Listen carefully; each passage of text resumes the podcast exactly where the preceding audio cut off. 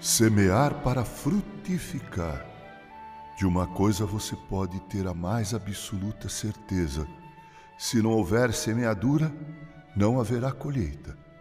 Se não houver, por exemplo, semeadura da semente do trigo, não haverá pão para comer.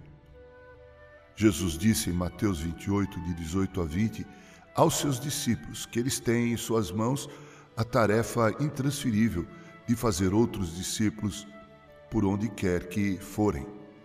Jesus disse naquela ocasião que seus discípulos deveriam acompanhar os novos discípulos até o batismo e ensiná-los a viver em novidade de vida.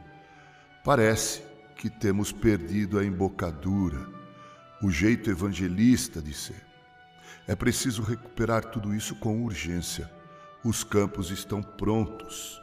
Há necessidade de trabalhadores de semeadores, de ceifeiros. Ora, se não semearmos, não colheremos.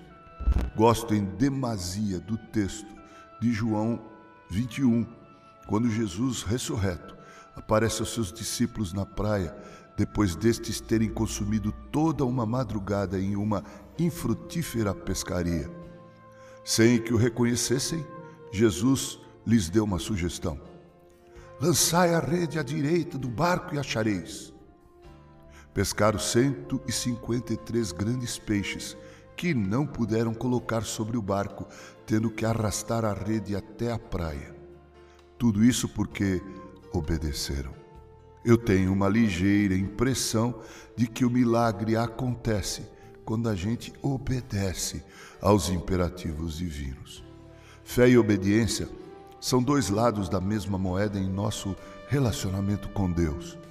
O mar se abriu para os israelitas quando Moisés, obedecendo a Deus, tocou as águas com o cajado do pastor.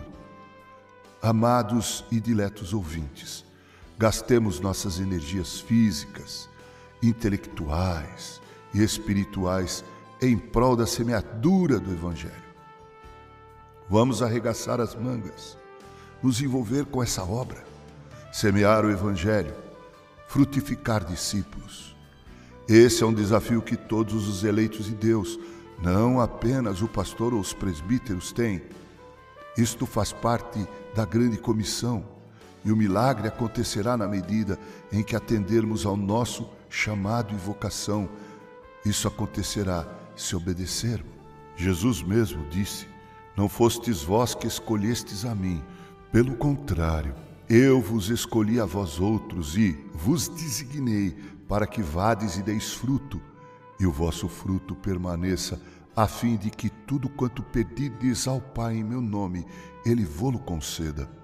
Vamos semear, porque quanto mais o fizermos, mais frutos colheremos. Sendo assim, querido ouvinte, boa semeadura. Que Deus nos abençoe. Com carinho, Reverendo Mauro Sergio Aiello.